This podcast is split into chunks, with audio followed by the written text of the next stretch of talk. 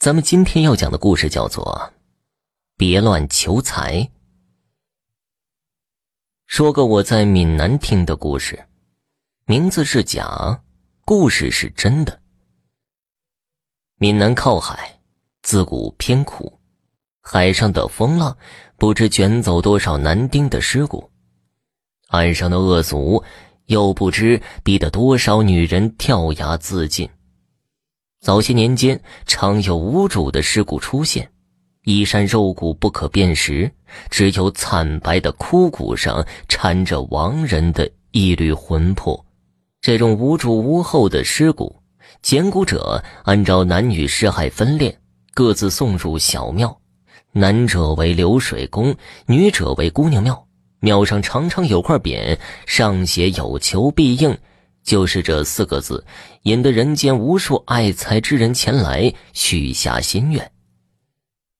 阿饶是城市里无数的捞金女孩的其中一个，她是西南大山里出来的姑娘，十七岁离家讨生活，二十岁不到已经褪去了乡土气息，看起来是一个漂亮的城市女孩，可她心里却装着焦急苦恼，无处诉说。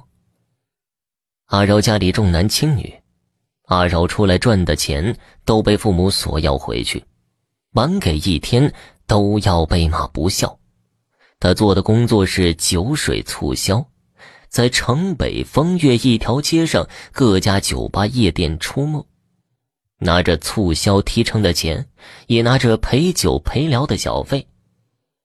阿饶不是没想过像那些小姐妹一样。找个有钱的大渡公做做情人，过上几年漂亮潇洒的青春日子。可他也见到了那些女人被抛弃后的凄惨，总算没走出那一步。阿饶本想着攒些些钱，好好的去学一门手艺，将来开家小店，清清白白的活着。可这个微不足道的小愿望，被他父母的到来无情的打碎了。阿饶的父母并不是想念女儿来看望他，而是来要钱的。他哥哥要结婚，老房子要翻新，彩礼也要给，张嘴就跟阿饶要十二万，少一分都不行。阿饶的娘偷偷把他叫到一旁，问他身子还干净不？阿饶红了脸，禁不住他娘狠狠地掐他胳膊，点了点头。他娘长出一口气，说：“那就好。”原来他爹娘也知道女儿没有那么多的钱，可女儿的身子值钱呢，给他定了山下镇上卖配件的张百万。张百万脾气不好，打跑了两任老婆，带着三个小娃子，四十多岁了，一脸的横肉。见了阿饶的照片，吧嗒吧嗒嘴说：“只要还是个黄花闺女，他出这十二万。”阿饶好说歹说送走了爹娘，得了一个月的宽限时间。他娘撂下话了，一个月到了没有十二万拿回家，他就喝药上吊，让阿饶变成没娘的不孝女，一辈子被人戳脊梁骨。阿饶愁苦。几个朋友也帮不上忙，可一个姐妹的话让阿饶看到了一丝希望。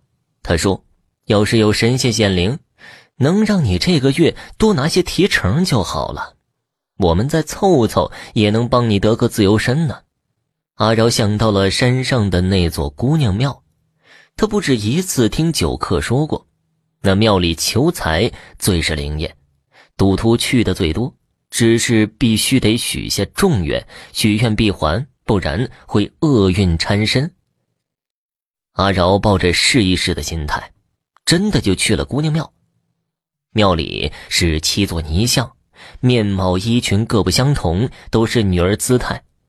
阿饶跪着执香许愿，只让他这个月赚够十五万，他送块二两半的金牌牌给仙姑。那个月。阿饶真像是如有神助，财源滚滚来。三十天后一结算，正正好好赚了十五万。